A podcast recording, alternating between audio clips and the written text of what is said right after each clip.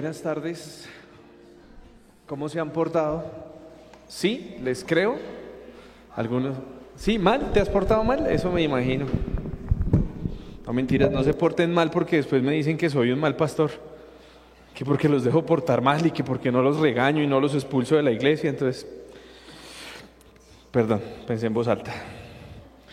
Bueno,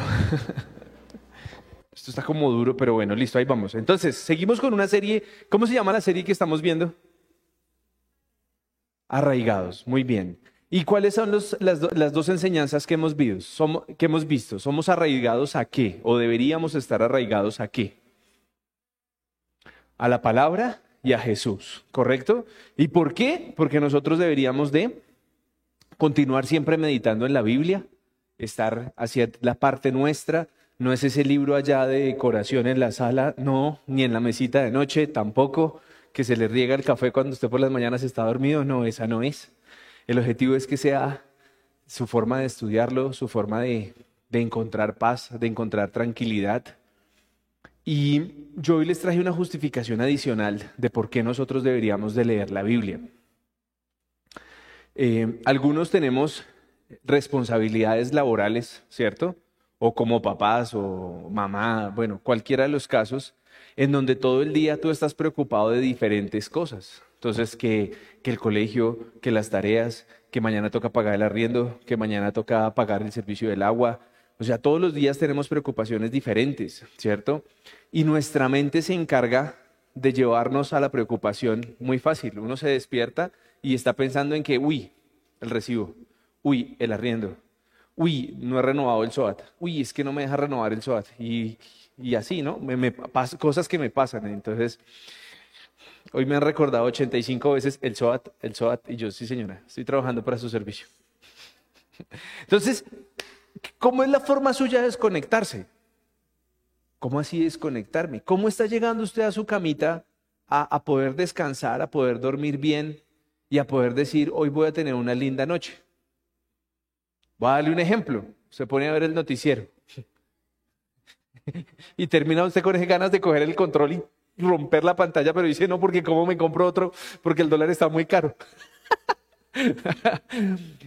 pero la invitación no es, no es, no es diferente, sino a que tú puedas meditar y desconectar tu mente del día a día, de la preocupación, del trabajo, de la angustia, de, de pronto de ese dolor que tienes, de esa enfermedad que hoy tienes, que todavía no sabes si vas para adelante o vas para atrás, pero la mejor forma puede llegar a estar meditando en la palabra, leyendo. Miren que cuando estén en una dificultad, váyanse a Job, váyanse al libro de Job y vuélvanselo a leer. No, es que ya sé que el man termina bien, pero hay momentos muy duros de ese libro que lo vuelven a uno a aterrizar y decir, no, lo que yo estoy es bien. y a uno se le quitan las ganas de decir, no, yo, yo así estoy bien, yo puedo. ¿Listo? Ahora, nosotros no podemos sustituirlo en, nuestras vidas porque tú te comienzas a llenar de otros temas, ¿no? Y está bien que tú tengas lecturas de otra índole, de índole profesional, capacitarte en otros ambientes está perfecto y chévere que sigas mejorando tu perfil profesional, pero no alejes la, la Biblia de tu vida porque puede darte tranquilidad, paz y gozo, porque a mí me trae mucha tranquilidad. Cuando tú ves que una persona o una mujer ha tenido un flujo de sangre durante 12 años, ¿usted se puede imaginar que es una enfermedad durante 12 años? Yo creo que aquí ninguno nos podemos dimensionar qué es una enfermedad de 12 años. Y cuando uno lee que, que, que hay un paralítico y uno dice, no, estamos bien. Entonces, la Biblia muchas veces nos aterriza, nos pone los piecitos otra vez en la tierra para que nosotros no estemos de pronto quejándonos sin dolernos lo suficiente, ¿de acuerdo? Ahora, luego, yo sigo diciendo que esto está duro, ¿no? ¿Soy yo? Ahí mejoró, como que estaba duro. Mm, eh, no mentiras. Ahora, el, el, sábado pasado nosotros hablábamos de arraigarnos en Jesús, que deberíamos de estar, nuestra fe debería estar puesta en Él, ¿cierto? Eh, Muchos ponemos la fe en, en un Bitcoin. ¿Cuánto valía un Bitcoin hace un año? ¿Alguien sabe? ¿Nadie sabe cuánto valía un Bitcoin hace un año? 60 mil dólares. ¿Cuánto vale un Bitcoin hoy? 19 mil dólares. Entonces imagínense las personas que pusieron su fe en un Bitcoin.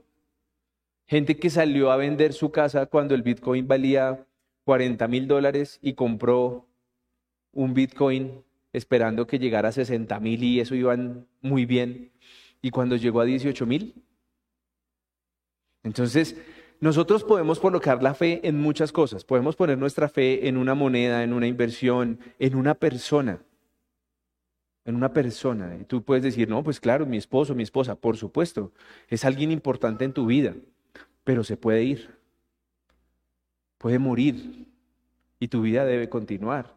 O esa relación se acaba y tú tienes que continuar.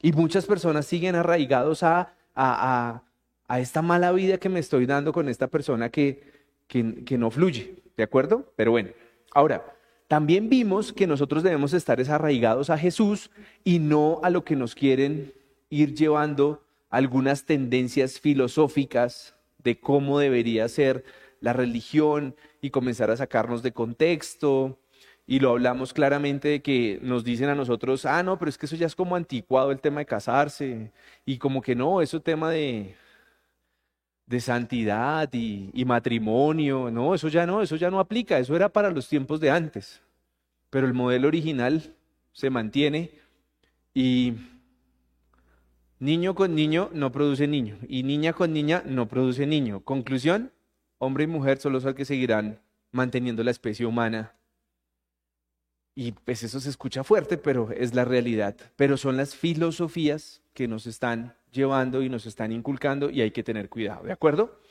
Entonces veíamos cómo en Colosenses eh, comenzó a suceder eso, comenzaron a enseñarles otras filosofías que los alejaban realmente de lo que se buscaba enseñar de Jesucristo, ¿de acuerdo?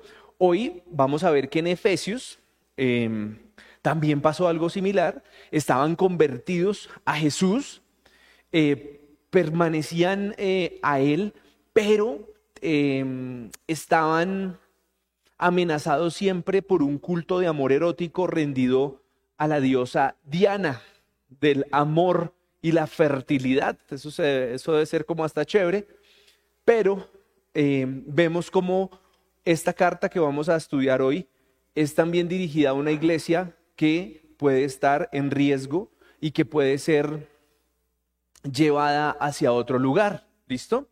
Ahora, hoy tenemos que mirar, eh, no les dije cómo se llama la enseñanza hoy por si las moscas, es arraigados y cimentados en el amor, en el amor, pero no en el amor del, Dios Diana, no, es en el amor de, Dios realmente al que nosotros estudiamos. ¿Y por qué? Porque es que nosotros podemos comenzar a creer lo que yo llamo la manipulación de iglesia, de eh, tú adoras al pastor y tú le rindes pleito al pastor y vaya a sirvele el café al pastor y, y ay, vaya a partirle el carro al pastor y vaya, háganle vaca al pastor y entonces que no, que el, pues, bueno, serie de cosas, pues es cuando las filosofías cambian y se nos desorienta el propósito real. Y hoy debemos ver cómo las iglesias pueden entrar a querer amar más a una persona, a un humano, que realmente a la base de la iglesia. ¿Y la base de la iglesia cuál es? Jesucristo, porque el que, se, el, que estuvo, el que estuvo en un madero fue Jesucristo, no fue un pastor, ni un líder. ¿De acuerdo? Y nosotros no podemos olvidar eso. Y miren lo que, lo que vamos a estudiar hoy en Efesios capítulo 3, versículo 17 al 19.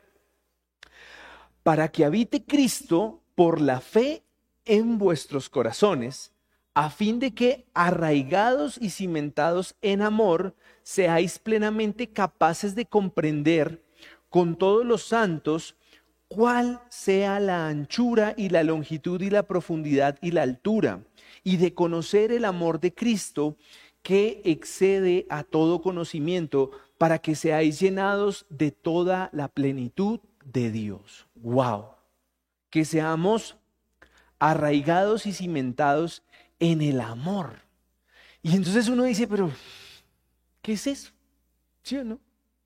Porque uno a veces dice, ¿a quién amo? Entonces, no, amo a mi hijo, no amo a mi esposa, amo a mi mamá.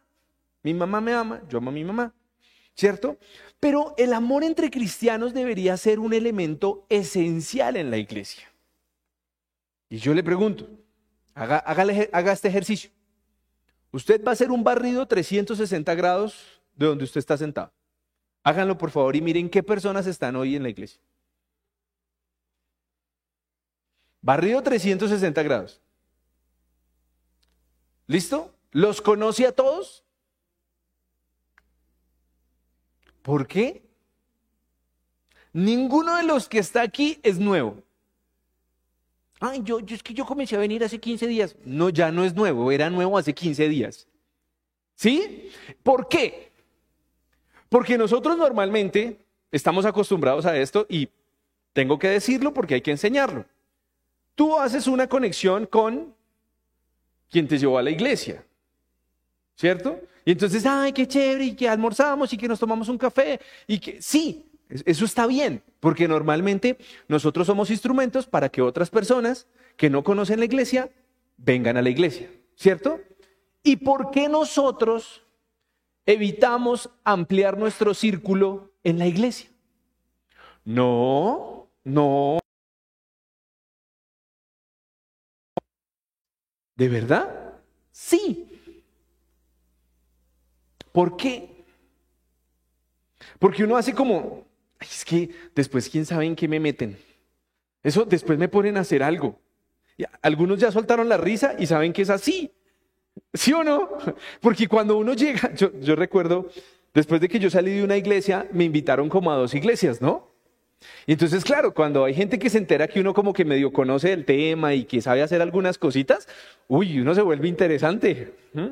Entonces, entonces le dicen, uy, necesito una mano para, la alabanza. Y uno hace como, uy, no, otra vez no me va a pasar. Y uno comienza, llega, se sienta, recibe y se quiere ir. ¿Por qué? Porque uno no quiere hacer círculos en la iglesia. Porque uno dice, no, después le dicen que por qué no vino. ¿Que cómo así que usted por qué no viene? Lo estábamos esperando hace ocho días. ¿Han escuchado eso?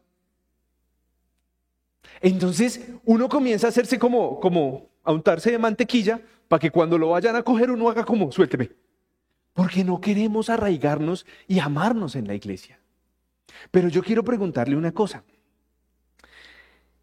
Eso que estoy describiendo, que algunos se ríen porque lo han visto en las iglesias, ¿cierto?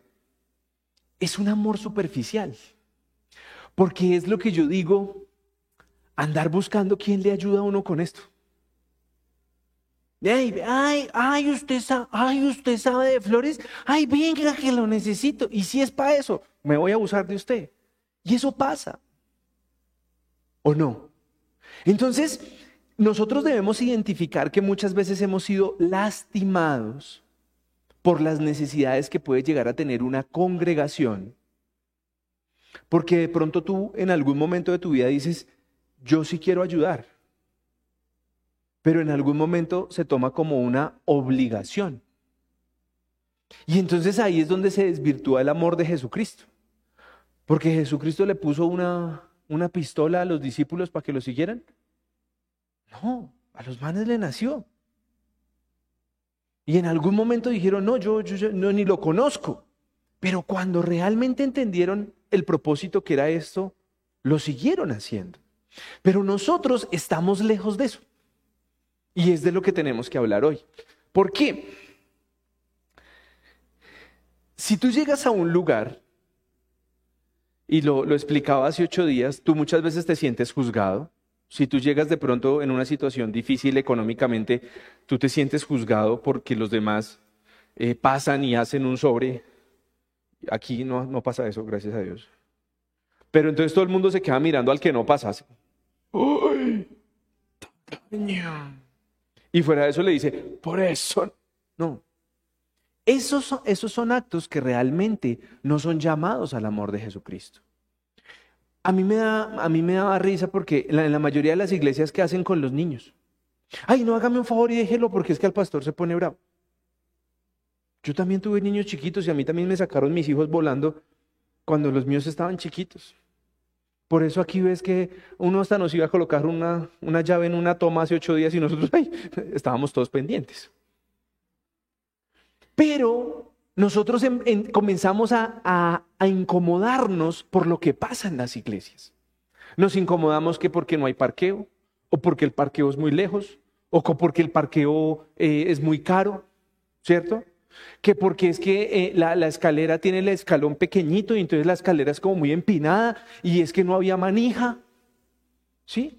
Que es que en el, en el baño, en el baño eh, le pusieron sensor, entonces uno se sienta y se le apaga la luz y le toca a uno comenzar así. Sí, o sea, todos están riendo porque estoy hablando de esta iglesia. Y nosotros comenzamos a verle los peros a la iglesia, nosotros comenzamos a decir, ay, y, entonces ahora colocaron luces como muy románticas y, siempre, siempre le vamos a encontrar un pero a la iglesia. Otros les favorece porque entonces ahí como que... Y se despiertan fácilmente. Pero a donde yo quiero llevarlos es que nosotros hemos dejado de querer congregarnos y amarnos en un lugar llamado iglesia porque no queremos ser lastimados. ¿Cómo así, John? Sí. La mayoría de las personas quieren dejar de ir a las iglesias porque se sienten lastimadas. ¿Por qué se puede sentir una persona lastimada? Porque fueron, fueron abusados. Ay, me hace un favor y sirve un cafecito todos los, todos los, todos los sábados a las seis. Y entonces terminó que todo el mundo le dice, hey, tinto. No, era, era un, era un favor, era una atención, era un cariño, y la gente abusa, ¿cierto? Pero nosotros tenemos que entender que nosotros estamos llamados a volver a lo básico, a podernos amar como congregación. Ahorita decía una mujer allí atrás y me decía, qué chévere que aquí sí nos podemos bendecir entre todos. ¿Por qué? Porque llegó como con cuatro cositas que creo que acababa de comprar y se las metió en el bolso y yo dije, me imagino que algo le vendieron.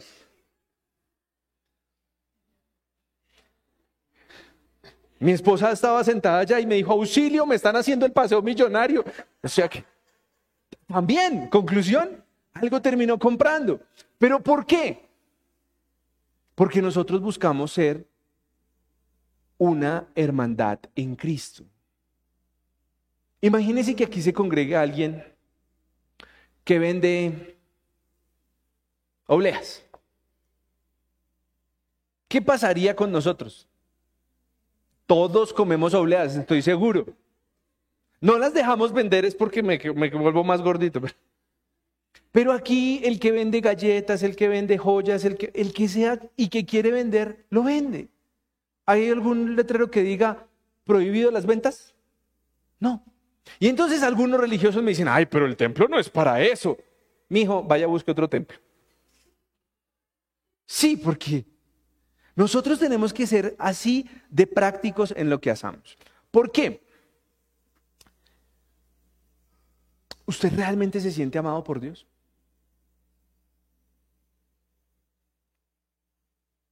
Algunos dicen sí, otros se quedan en silencio, otro preciso le timbró el celular. ¿Por qué? Porque uno dice, ¿será que Dios sí me ama? Hoy somos una sociedad, y me incluyo, una sociedad carente de amor. Uy, ¿cómo así carente de amor? Es la verdad. ¿Por qué? Porque cada día estamos más divididos. Los de Millonarios, los de Santa Fe, los de Cali, los de Nacional, los de Uribe, los de Petro, y así, cosas como esas pasan, ¿o no? Entonces, estamos tan segmentados que uno comienza a sentirse solo. ¿Cómo así solo? Sí, usted prefiere no contarle sus problemas a nadie. Usted prefiere no hablar con nadie. Usted conoce que alguien puede orar por usted, pero usted dice, ay, pues que si voy y le cuento que estoy endeudado, ¿para qué le cuento que estoy endeudado? Porque comenzamos a querernos mantener intactos, polutos, como iglesias perfectas, que no existen, y perdemos la raíz de saber si a mí Dios me ama y me ha dado unos hermanos en la fe, ¿por qué no, por qué no me aprovecho de ellos? Todo lo anterior para decirles que voy a hacer el trasteo de mi casa. no mentiras. Eso fue un chiste. Todos quedaron así como... No, ahora sí, ya. Miren que nos, si ven, es que esa es la forma de manipular de los pastores para conseguir lo que ellos quieren. Es que por eso esa gente no me cae bien, pero bueno. Miren, el mensaje que yo quiero transmitirles hoy es que nosotros estamos tan, tan faltos de amor que dudamos del amor de Dios y por ende nos cuesta amarnos en las iglesias. Porque entonces comenzamos a decir, ah, no, es que ese como que no viene. Ay, ese como que no lee. Ay, ese como que se está separando. Ay, ese como que no, ese no es de aquí. Ese viene a mirar a ver qué es, pero ese es... Y nosotros siempre vivimos juzgando ¿Qué están haciendo los demás en cambio de detectar la bendición que Dios nos está dando cuando hoy somos 10, 15, 20, 60, 80, los que seamos? Porque son personas a los que en algún momento de mi vida yo debo estar dispuesto a servir. ¿Para qué? Para que en otro momento, a través de la misericordia de Dios, en esas personas me puedan ayudar a mí también. Pero se ha vuelto que yo puedo solo. ¿Cómo así, John? Nosotros los cristianos nos hemos vuelto del estilo, yo puedo solo. Y aquí, como siempre, me voy a aventar porque no tengo problemas. Mi trabajo últimamente ha estado un poquito desgastante. Y ayer mi jefe me llamó a las 5 de la tarde y yo dije, ¡Mua, mua, mua! porque estoy en problemas. Y el hombre me cogió así más o menos y me dijo, pero es que yo estoy para ayudarte. Y si tú no me cuentas que estás en problemas, ¿cómo te ayudo? Y yo, oh. Y yo ya sabía cuál era el tema. Y yo, sí, eso nos pasa.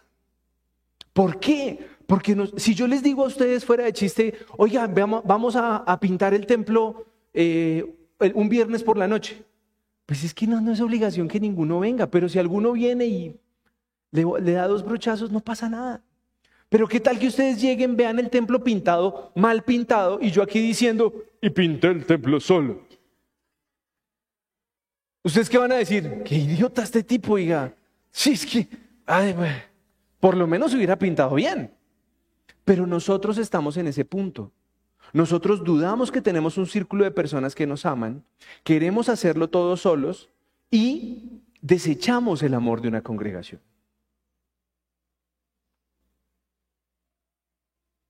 Ahora, yo te quiero preguntar algo más. Yo no puedo obligarlos a ustedes a que crean que Dios los ama. Yo no puedo obligar eso. Yo, ¿Cómo te obligo a que es que Dios te ama? ¿Usted qué va a decir? Yo le diría algo, demuéstremelo. Entonces, aquí va mi segunda parte. ¿Cómo tú muestras el amor de Dios a las demás personas? Amándolas. ¿Cómo?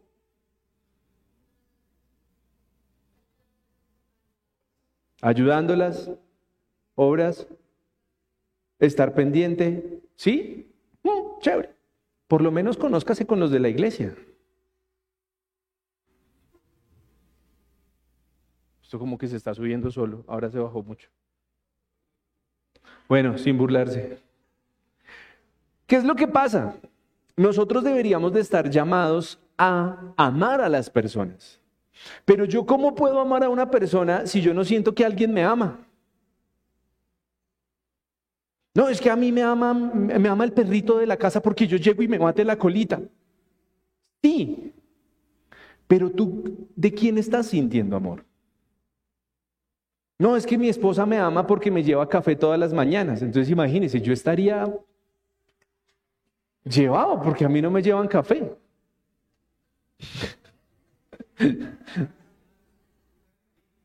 brillos, él dijo brillos, ya, brillos.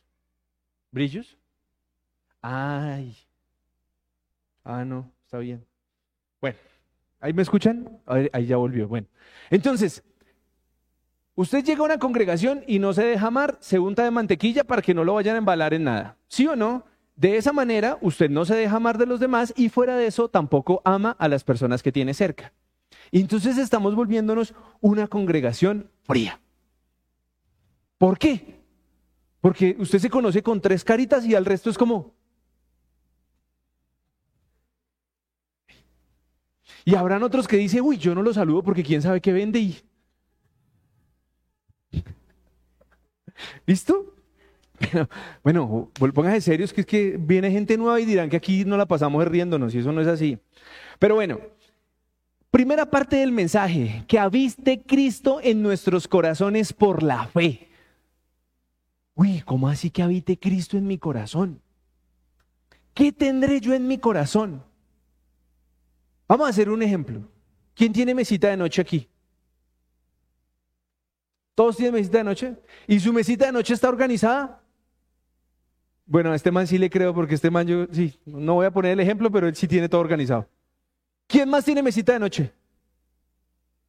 ¿Organizada? Todo perfectamente. O sea, usted abre la mesita de noche y a este lado las pastillitas, o sea, sí. No es de los que le toca meter la mano para... ¿Quién se rió?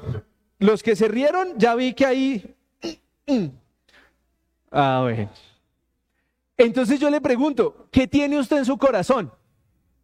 Hagamos el símil con la mesita de noche. ¿Qué tiene usted en su corazón?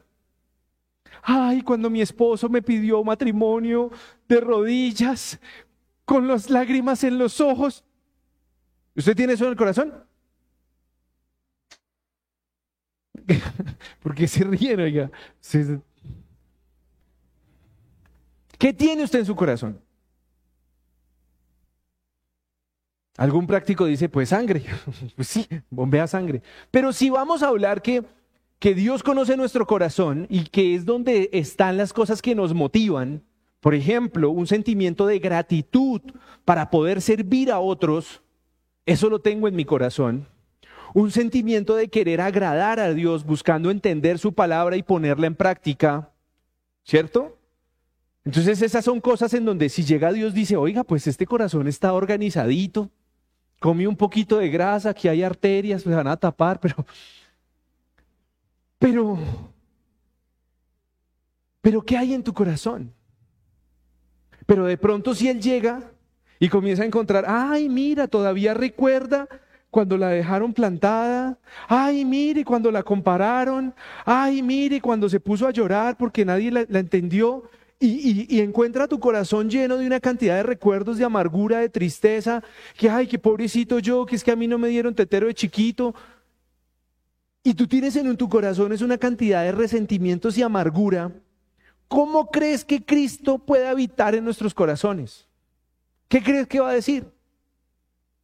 Venga, arreglemos esta casa, arreglemos la mesita de noche. Pero nosotros, ¿qué es lo que hacemos? Nosotros decimos, ay, sí, la Biblia, la Biblia. Uy, sí, la alabanza. ¿Y el corazón cómo está? Rencores, envidias, odios, temores, miedos, ganas de venganza. Y entonces, ¿cómo quieres que se pueda hacer realidad del versículo que estamos estudiando? Que habite Cristo en nuestros corazones por la fe. Claro, nadie tiene un corazón perfecto.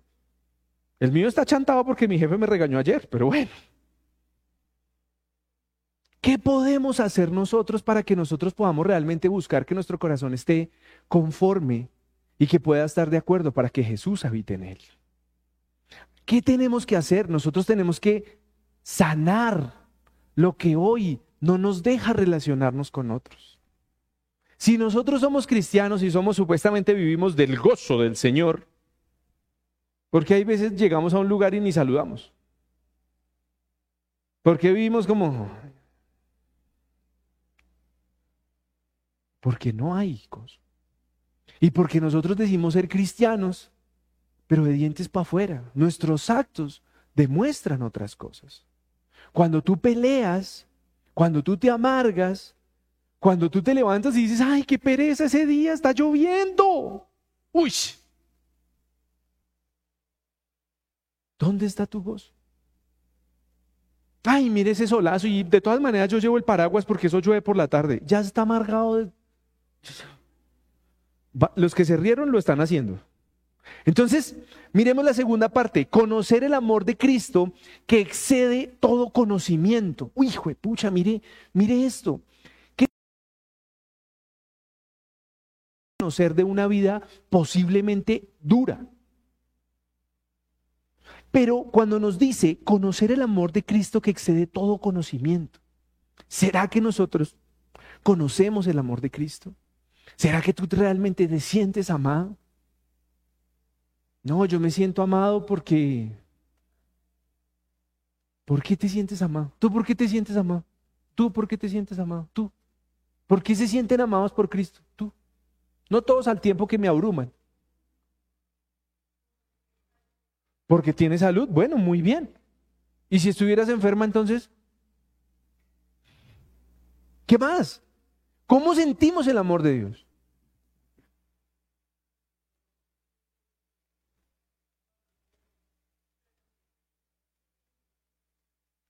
cuando estamos en pruebas, ¿sentimos el amor de Dios?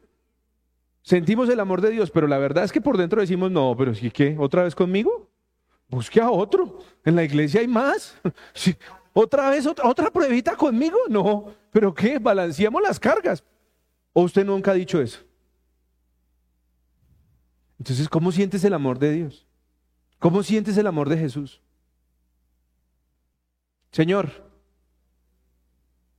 pero si no sientes el amor de Dios, ¿cómo vas a dar amor?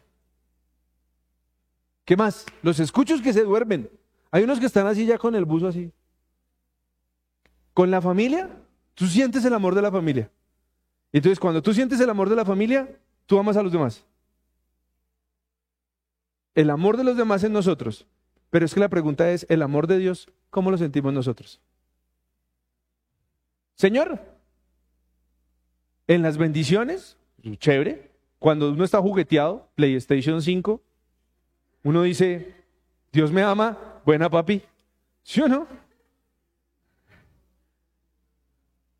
Cuando uno se siente perdonado, cuando uno sabe que ha sido como una changuita de esas que todo el mundo hace como, ay Dios mío, ¿qué estaré pagando con este hombre? Eh, y usted dice, pues Dios me ama porque aquí estoy y me ha bendecido, ha restaurado mi vida, me gusta ese ejemplo, pero Señor, por su misericordia me gusta esa porque uno podría haber recogido todo lo que sembró y uno dice, ay, no, mejor no. Borrón y cuenta nueva. ¿Qué más? ¿Cómo más usted siente el amor de Jesús?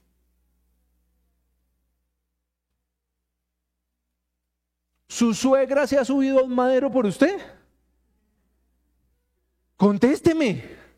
No. Y estoy seguro que no lo haría.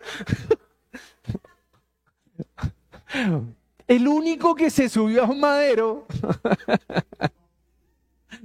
Pilas que hay gente nueva y dice que esto es un estándar comedy. El, el único que se subió a ese madero en un símbolo de amor por la humanidad y de perdón es quién? Jesús. ¿Y tú sientes realmente eso? Porque como ahora todo es muy light, yo les contaba hace ocho días que cuando yo era niño y uno iba a la iglesia, uno veía así a Jesucristo crucificado, ¿cierto? Pero entonces ahora las iglesias y ya por ningún lado se ve la cruz, solo el símbolo de la cruz. Pero tú, tú logras dimensionar ese amor.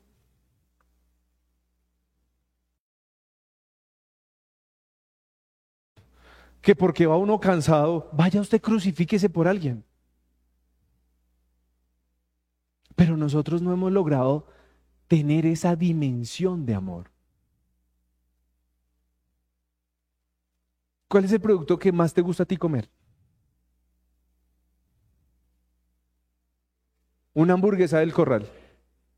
Y entonces tú te estás, hagan, hagan de cuenta este ejemplo, usted se está comiendo esa hamburguesa del corral, entonces usted es todo juicioso, ¿no? Entonces se la ha comido despacito con las papitas, la malteada de frutos del bosque, Y queda, y queda el último pedacito de la hamburguesa. Eh, así, el que usted ya sabe que... ¿Cuántos se en ese pedacito? ¿Quién se ese pedacito así de que dice, ay, yo te amo tanto, cómete este pedacito mío? ¿Cuántos lo hacen? Yo no lo hago. Es mi hamburguesa. ¿Y la última cucharada malteada? Mm, no, es mía. ¿Se dan cuenta que nosotros decimos que amamos? Cierto que es, fácil decir que yo amo. No, es que yo, yo te amo porque, porque yo te llevo café en las mañanas. Pero va uno a ver y es que tiene una cafetera ya que se prende sola y cuando se levanta ya está listo el café. Pero ni por eso. Nosotros no tenemos la sensación de amor. Nosotros nos hemos confundido con el amor es que, que te abrazo, que te apapacho, que te beso. Esos son los símbolos de amor de una persona. Pero una mamá que se levanta cuatro veces en la noche porque el niño está malito del estómago, ¿por qué lo hace? Por amor. Pero entonces el dar cosas es amor. Muchas veces, ¿no? Porque hay gente que lo único que tiene son cosas materiales y no tiene amor. Entonces, somos una congregación que no quiere amar a sus hermanos porque hoy tenemos una carencia de amor de Jesucristo. ¿Listo? Ahora, ¿dónde se experimenta ese amor? Yo quiero que comencemos a experimentar ese amor aquí. Que si usted no lo conoce, ¿Cómo estás? Buenos días, ¿cómo te ha ido? le voy a pedir un favor. Ahorita cuando terminemos, usted se presenta con alguien que no conozca. ¡Uy, qué oso! No, uy, fo. Salude. ¿Cómo estás? Mucho gusto, me llamo John. Si quieren yo lo hago. La mayoría me conoce, pero yo lo podría hacer. Pero, pero todos hacen como... A no ser porque hay una pareja que todos los sábados nos trae o galletitas o ponquecitos o algo, y uno ya sabe que algunos ya conocen la historia, y entonces salen. Y yo llego allá y todo el mundo está como. Eso es un símbolo de amor. Porque esas galletas y esos palitos no los paga la iglesia, los pagan todos los sábados hechos de su bolsillo. ¿Para qué? Para que tengamos cómo interactuar cómo charlarnos. Ah, eso sí, el agua aromática y el tinto en esta iglesia sí es gratis. En otras lo cobran, aquí es gratis. ¿Para qué? Para que usted se pueda tomar un tinto, se tome una aromática. Compramos botellón de agua, no rellenamos los botellones con agua de la llave, no, compramos botellón de agua porque hay iglesias tacañas que no compran agua. Aquí cuidamos de que no le vaya a doler la pancita y que diga, ay, ese tinto que me tomé en la iglesia me hizo daño. Aquí lo amamos de alguna forma. Pero quiero que decirles hoy que nuestro gran problema como congregación y como cristianos es que no nos dejamos amar y si no nos dejamos amar, no podemos amar a otros. Ahora, usted puede decir, en esta iglesia hay muchas fallas y yo por eso no amo a nadie. ¿Y es que usted es qué? ¿Una bellecita perfecta o qué? Yo también si quiere le canto algunas cositas que yo veo. Pero ¿por qué nos hacemos pasito? Por amor. Porque usted imagínese levantar y decirte, mi amor, ¿cómo te ves de linda sin peinar, sin maquillaje?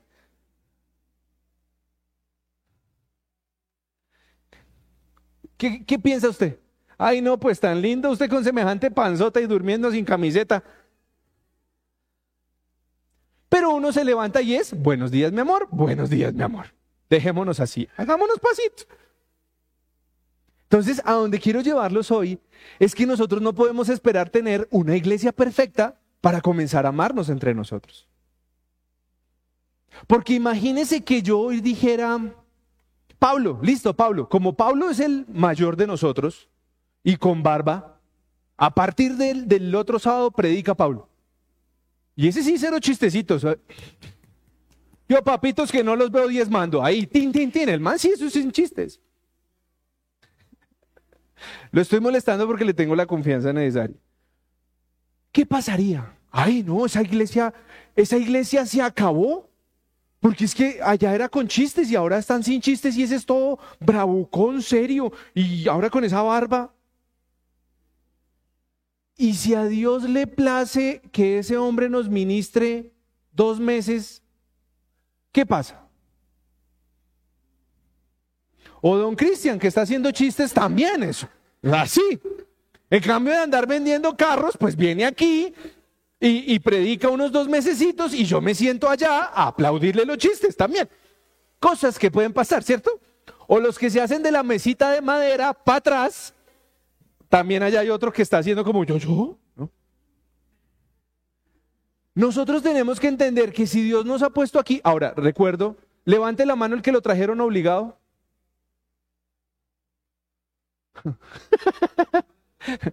Todos comenzaron como... Yo a ninguno le digo, oiga, me parece el colmo. Usted viene cuando quiere. Algunos que les tengo confianza y los amo, sí como que le digo, sí, buenas, va a perder la membresía, bebé. Sí, hay que darnos el estatus. O sea, esto regalado tampoco, no. Dignos. ¿Por qué? Porque nos cuesta amar. Yo pongo siempre a Pablo de ejemplo y te estoy mirando a los ojos y estoy mirando. Dime que yo no era más serio y más bravo que Pablo. Entonces, cuando a él lo ven así como serio, yo digo, pero si yo era peor y Dios me cambió, ¿por qué no? Ha cambiado, mire allá atrás. Sí, Qué chévere. Entonces, así la iglesia tenga fallas, nosotros debemos poder encontrar el amor de Dios aquí.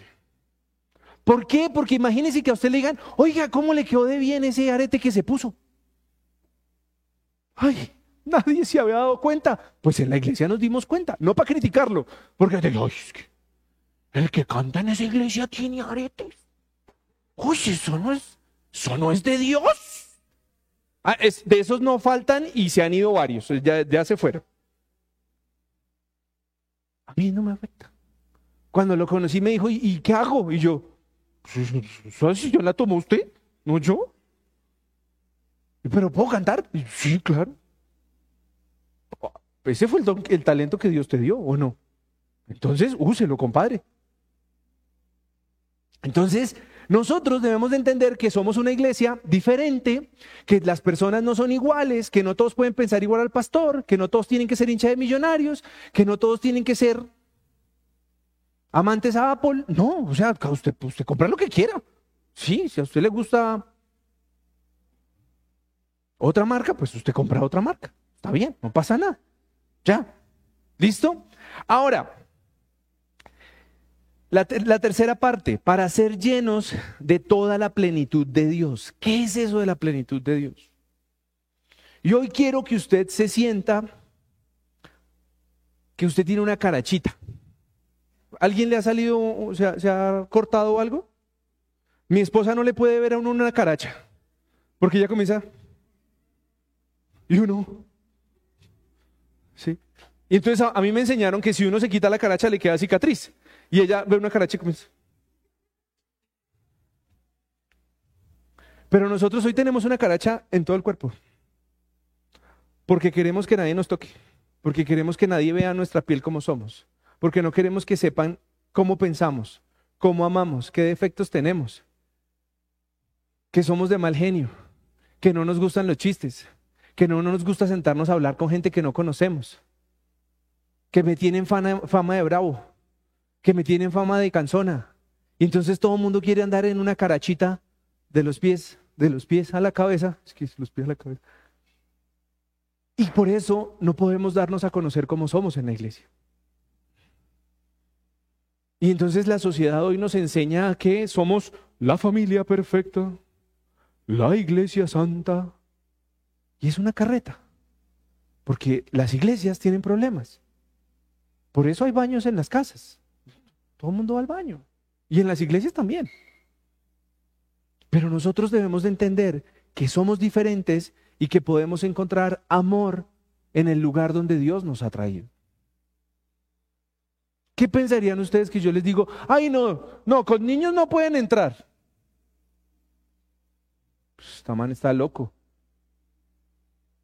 ¿Qué dijo Jesús? Ay, no, dejen los niños con la suegra. No, no, él dijo, dejen los que vengan a mí. Pero nosotros tenemos que aprender a amarnos. A mí me encanta cuando Cris ve niños chiquitos. Porque Cris engolosina. Cris quiere alzarlos, llevarlos, muñequearlos, comprarles pizza, hamburguesa, todo. ¿Por qué? Porque los de él ya están grandes, entonces él ya pasó por ahí y uno va cogiendo ese amor hacia los más chiquitos porque los de uno ya, ya, se mueven solos. Pero él tiene esa característica que él ve un niño chiquito y él quiere paladearlo, consentirlo, mimarlo, porque los de él ya pasaron por ahí. Pero nosotros algunos dicen, ay, es que uno viene a escuchar al pastor y los niños para allá y para acá. Ay, tan santo, tan, tan puro. Le dañó el mensaje el niño. Criticamos. No, pero es que sí vio que llegó con ese paraguas mojado y nos mojó a todos. Es que, uy, uy. ¿Sí ven cómo somos de insensibles con nuestros hermanos en la fe? Ahora, ¿por qué debemos de estar llenos de la plenitud de Dios? Primera de Juan 4:11. Amados, si Dios nos ha amado, así también nosotros debe, ser así debemos también nosotros amarnos unos a otros. ¿Lo digo yo? ¿A quién debe usted amar? Vuelva a hacer el barrido 360.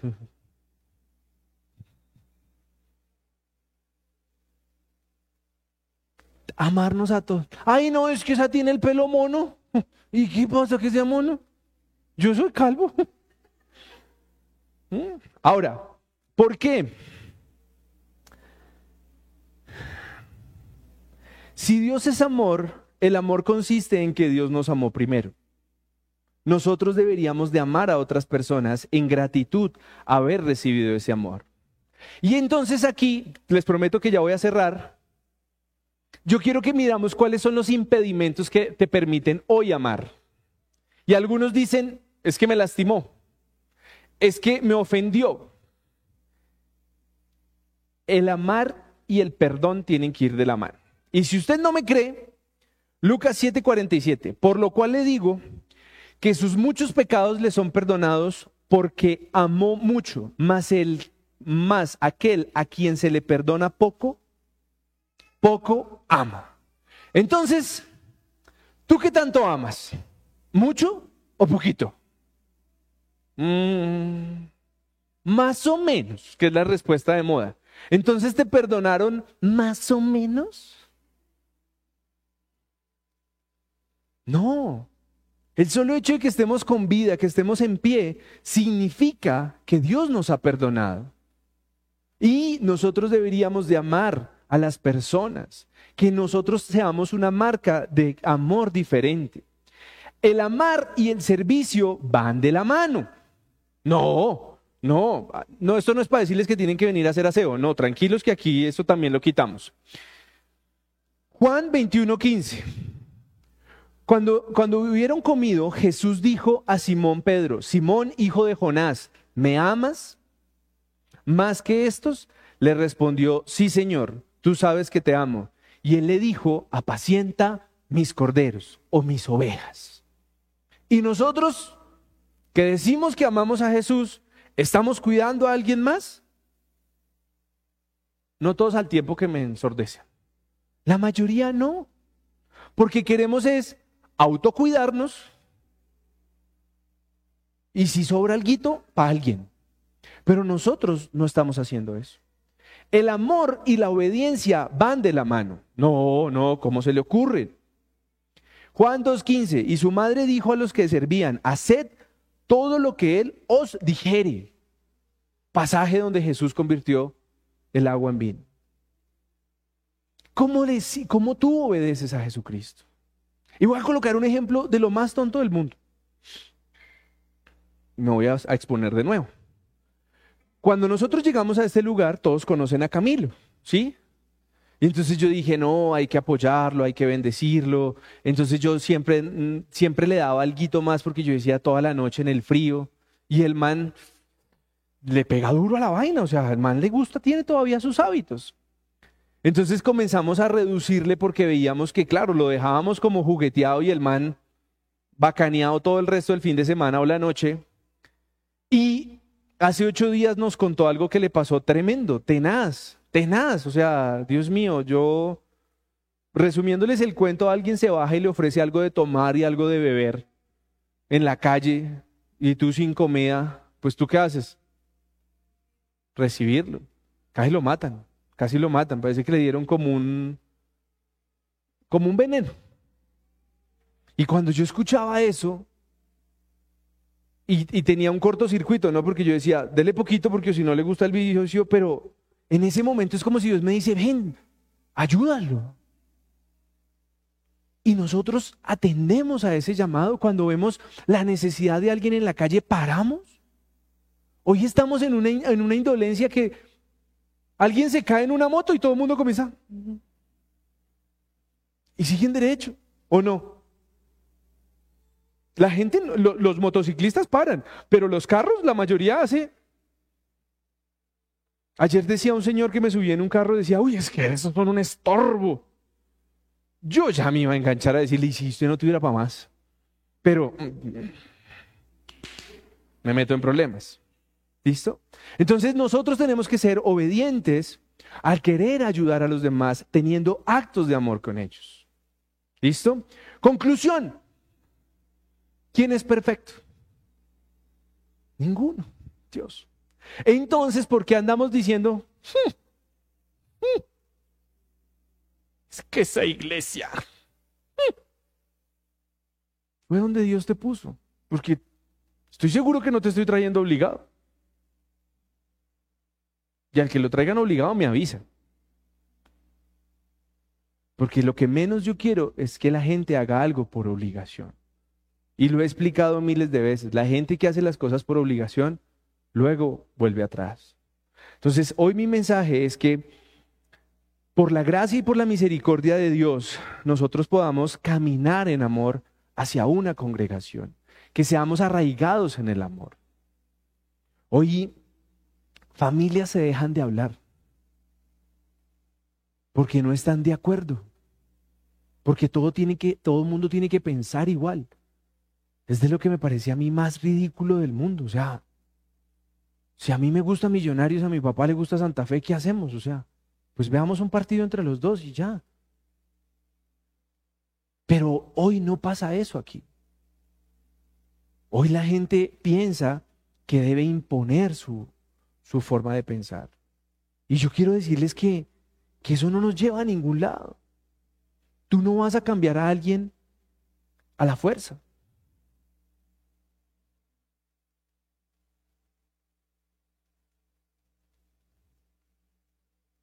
Yo, yo llevo haciendo chistes de que me lleven café todas las mañanas cinco años. Y no he podido. Voy a, comenzar esa interceder a ver, pero... Entonces, lo que quiero decirles hoy es, hoy estamos en una sociedad hostil. Y con esto de verdad estoy cerrando, es una sociedad hostil que nos ha enseñado a comportarnos de manera hostil, de manera autónoma, de decir yo puedo solo, yo, yo tengo que solucionarlo todo solo. Y nos olvidamos que tenemos una esposa, unos hijos, unos hermanos, unos hermanos en la fe, en donde nos podrían ayudar. Ahora, no quiero que se malinterprete mi mensaje, yo no quiero aquí que nadie abuse de nadie. No quiero que esto se vuelva el de, ay, présteme plata. No, no, no.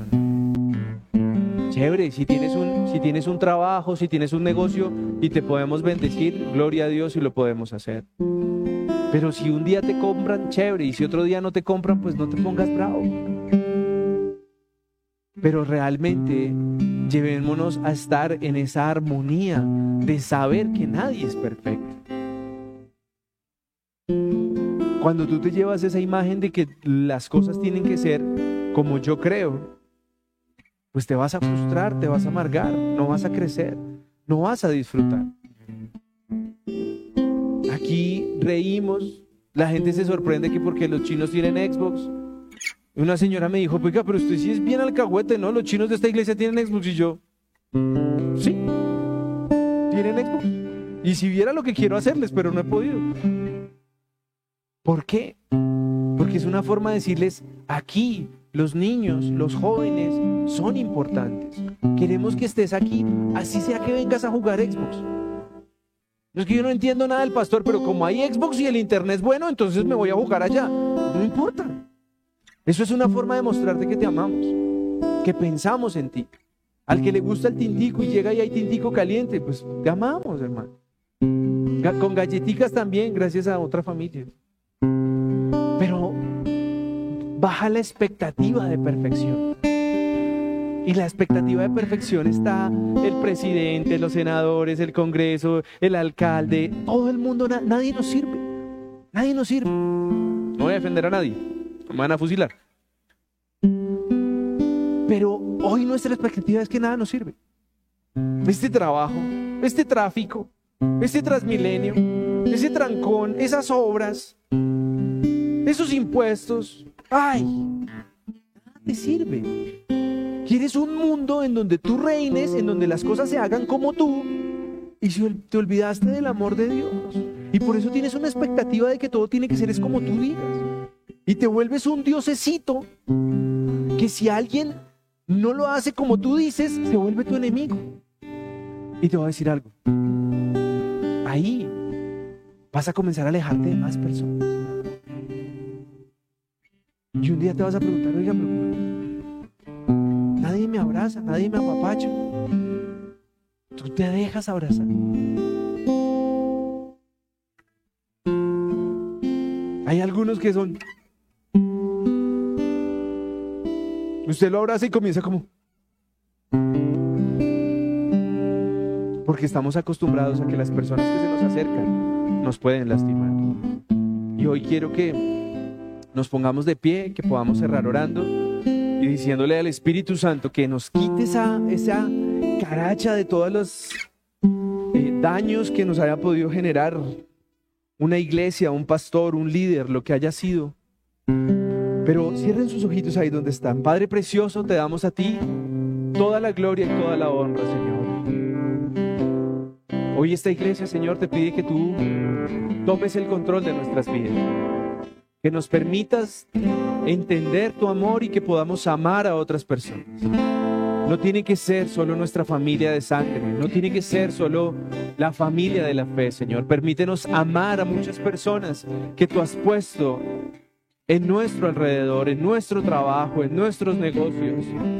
Y que de pronto esos gestos de amor es la herramienta que tú has diseñado para que esas personas puedan conocer de ti.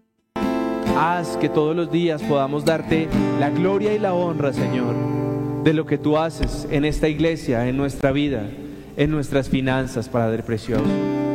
Hoy ponemos en tus manos, Señor, a todo aquel que está enfermo, a todo aquel que que se sienta que está desesperado, que está aburrido, que no hay un sentido en su vida. Hoy lo ponemos en tus manos para que sea tu amor el que gobierne, el que cambie su vida y el que le dé un propósito de vida, Señor, de disfrutar lo que tiene las personas que nos rodean. Y hoy te damos las gracias por este lugar, te damos las gracias por esta asistencia.